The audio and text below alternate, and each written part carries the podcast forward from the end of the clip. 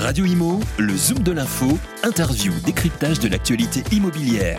En partenariat avec Alila, leader du logement pour tous. Aujourd'hui, on est en direct hein, depuis les, allées du salon du MIPIM, depuis le Palais des Festivals à Cannes. Et un MIPIM, une édition euh, forcément un petit peu spéciale cette année. Mais voilà, pour ce Zoom de l'info, je reçois un invité tout à fait exceptionnel. Je suis très heureux de l'avoir sur notre, sur notre plateau. Ingrid Napi est avec nous. Bonjour Ingrid. Bonjour Nicolas. Vous allez bien? Très bien, il fait très chaud. Hein, c'est un MIPIM exceptionnellement ensoleillé C'est un MIPIM estival. Voilà. Bah, ça fait du bien quand même de se retrouver. Tout à fait. Et puis on se retrouve autour d'un cahier surtout, le cahier de numéro 8 2021, les cahiers de la chaire immobilier et développement durable, bien sûr, de l'ESSEC Business School. Le titre, quartier d'affaires et bureau dans la ville post-Covid. Qu'est-ce qu'on y retrouve? À l'intérieur Alors, qu'est-ce qu'on y retrouve? C'est un cahier qui permet de faire le point euh, sur euh, une question d'actualité chaque année. Donc, en partenariat avec le MIPIM, c'est pour ça que je suis là aujourd'hui et on en parlera dans une table ronde.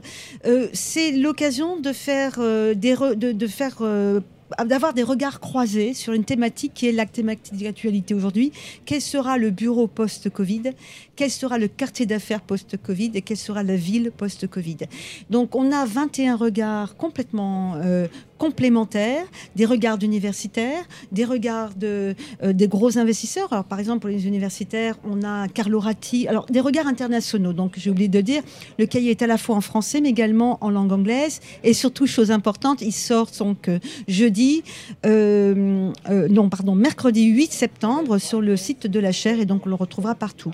Donc, c'est un cahier multimédia. Donc, cinq universitaires, dont Carlo Ratti du MIT, Richard Charmur de l'Université l'université McGill à Montréal, euh, mais également des gros investisseurs, le regard croisé de, par exemple, de Mecca Brunel chez Gessina, de Heinz, de AG Real Estate en Belgique avec Serge Fautré, ou de Ivano et Cambridge avec Nathalie Paladichev, mais également d'élus, je pense à Patrick Ollier euh, de la métropole du Grand Paris, ou d'Emmanuel Grégoire de la mairie de Paris des promoteurs immobiliers Heinz, des architectes. Donc cette année, nous avons euh, euh, Jean-Luc Crochon, et puis également euh, des aménageurs, Pierre-Yves Guis de Paris La Défense, mais également un aménageur à Dubaï, un, collègue Mahmoud Albouraï. Donc voilà, on a plusieurs regards, 21 personnes, qui nous donnent leur point de vue, tant en tant que promoteurs, investisseurs, usagers, de, de l'immeuble de bureau et du quartier d'affaires qui est l'ensemble des immeubles de bureau. Donc en fait, on s'intéresse bien sûr à l'effet de la crise Covid. Euh, on les connaît plus ou moins. D'abord, un télétravail subi, impossible d'aller au bureau, donc des bureaux vides, mais normal puisqu'on ne peut pas y aller. Un télétravail qui euh, est après choisi, mais qui a de la, difficulté à se mettre en place. Euh, et donc, quel sera l'avenir du bureau tant en tant que produit, et ça c'est très important, en tant qu'espace qui correspond à des besoins, un produit, dans le marketing, ça répond à des besoins d'usagers. Quels sont les besoins des usagers Quels sont les usagers? Et Je viendrai après là-dessus. Mais également en tant qu'actif, c'est-à-dire ça doit rapporter des revenus. Et on le voit, on l'entend. Est-ce que c'est justifié? Ça, c'est la question euh, qu'on peut se poser aussi. C'est que euh, aujourd'hui, les investisseurs tendent à délaisser un peu l'immobilier de bureau, qui était vraiment, vous vous souvenez, euh, c'était l'actif majeur de tous les portefeuilles immobilier. Euh, alors on avait la logistique, bien sûr, les centres commerciaux, mais avec la crise du Covid, on se dit bon bah si les immeubles sont plus occupés, c'est peut-être plus aussi rentable. Donc revenons sur une autre classe d'actifs qui avait été largement délaissée. Euh, le, le, logement. Alors, comme vous le savez, Nicolas, moi, ça fait pratiquement maintenant 34 ans que je travaille sur l'immobilier de bureau en tant qu'universitaire et comme objet d'étude. Donc, on a dit que la crise avait accéléré des mutations en cours. Quelles étaient ces mutations L'économie d'innovation, les espaces de coworking qui sont associés, euh, leur pendant au niveau de l'entreprise qui est le flex office. Et donc on dit bah, la crise a stoppé et maintenant elle va remettre euh, en avant sur, le, sur la table toutes ces mutations qui étaient déjà annoncées ou déjà euh, mises en, pratique. Il y avait eu une amorce en tout cas. Il y a eu une accélération, ces dernières semaines, ces derniers mois. Moi je suis en train de dire que non, en fait elle va engendrer de nouvelles mutations. C'est des mutations qui engendrent de nouvelles mutations. on le voit. Le flex, alors ça c'est une enquête qui, que, nous avons également repris dans le cahier notre enquête euh, sur, euh, de la Workplace sur mon bureau post-Covid, où on a euh, interrogé tous les usagers du bureau, tous ces aspects confondus. Et là, on voit quelque chose de très intéressant, dont on parle peu, mais qui est important. C'est le poids également des usagers, des employés, des agents de, des, des agents de maîtrise dans les bureaux qui doivent travailler 8 heures par jour, qui ne sont pas des consultants chez le client, qui ne sont pas des cadres dirigeants qui peuvent travailler à droite, à gauche, qui sont des personnes qui utilisent les espaces de bureau Et euh, quand on parle de bureaux, c'est pas uniquement des espaces de coworking, c'est pas uniquement des bureaux euh, euh, dans des secteurs d'activité du numérique. Ça peut être des bureaux dans des ministères, ça peut être des bureaux dans des banques, ça peut être des bureaux dans des dans des entreprises industrielles. Donc, il faut faire très attention quand on parle de bureaux. Et là, on voit clairement que les besoins sont pas les mêmes. Tout à l'heure, je vous parlais de produits, mhm. d'usagers, de, besoins. Il faut clairement aujourd'hui se poser la question de, de qui parlons-nous, de quel occupant parlons-nous et quels sont ses besoins.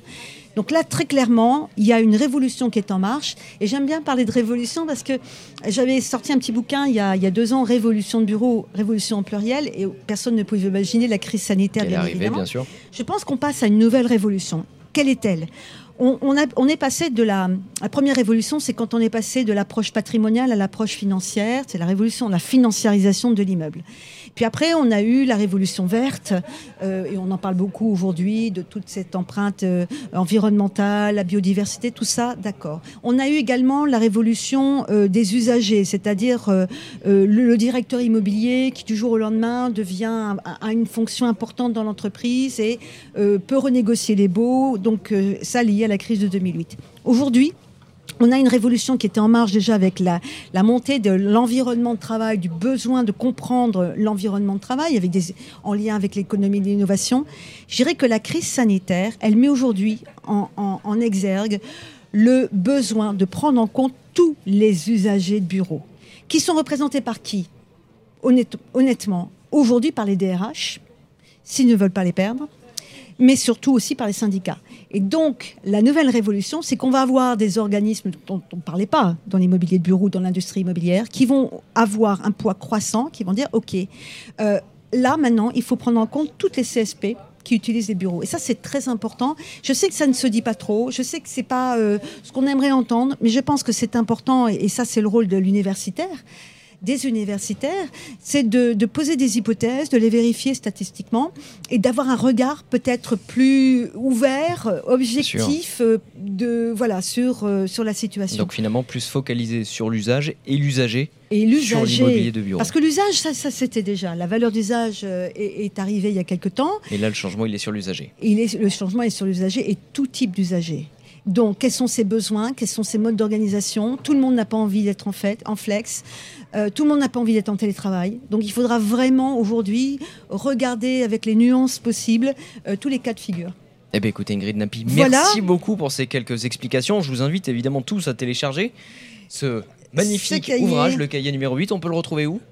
Sur le site internet de la chaire immobilier et puis également euh, euh, bah, sur de la chaire immobilier, mais également sur tous les réseaux sociaux. Je voudrais juste citer euh, un des avant-propos. Il s'agit de Fadia Karam de, de Espace Ferroviaire qui dit le bureau, la crise en fait, elle a remis l'homme et l'humain, l'occupant au corps de la création de valeurs sociaux et économiques tous les occupants et, pas seulement euh, que certains occupants. Voilà, donc ça, je pense, ça, je pense que c'est indispensable de le mentionner. Un avant-propos qui sera le mot de la fin pour ce Zoom de l'info. Merci beaucoup Ingrid Napi. On vous mettra le lien évidemment dans le lien du podcast que vous allez écouter sur notre site radioimo.fr. Merci beaucoup. À très vite. Radio Imo, le Zoom de l'info, interview, décryptage de l'actualité immobilière. En partenariat avec Alila, leader du logement pour tous.